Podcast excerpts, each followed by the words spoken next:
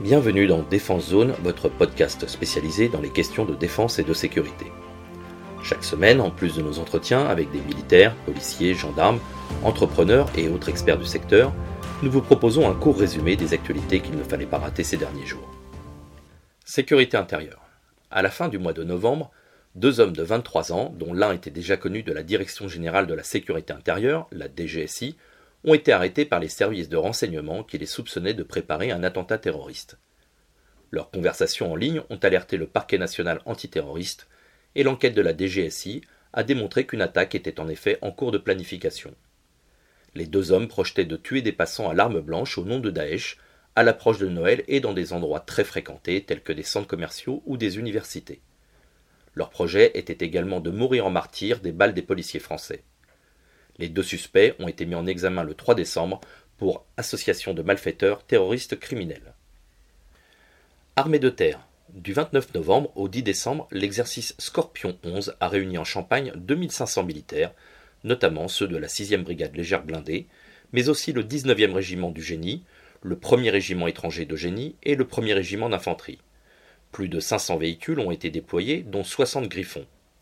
L'objectif de cet entraînement est d'expérimenter le nouveau programme de combat Scorpion sur un théâtre d'opération hybride partagé qui mélange simulation et phase en terrain libre pour que le combat soit le plus réaliste possible.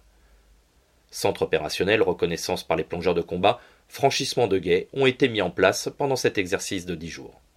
International. Le programme Scorpion, justement, vient d'être adopté par nos voisins luxembourgeois.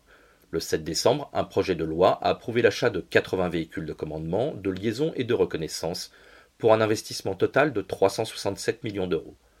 Ce montant comprend les véhicules et leurs sous-systèmes, radio, protection balistique, l'achat optionnel de 20 remorques ainsi que le soutien en service pendant la durée de vie du matériel. Les premières livraisons arriveront en 2024 et remplaceront les PRV et Hummer de l'armée luxembourgeoise, véhicules jugés aujourd'hui trop vétustes et trop coûteux à moderniser. Au-delà du renouvellement de sa flotte, le Luxembourg a fait le choix de Scorpion afin de, je cite, garder une interopérabilité avec non seulement la Belgique, mais aussi la France. Dotés de cette technologie commune, les nations pourront ainsi communiquer plus facilement et efficacement sur les théâtres d'opération sur lesquels ils sont ou seront déployés. International. Ce 8 décembre, un convoi de la mission multidimensionnelle intégrée des Nations Unies pour la stabilisation au Mali, la MINUSMA, a percuté un engin explosif dans la région de Mopti. Dans cette attaque, sept casques bleus de l'ONU sont décédés et trois autres sont blessés.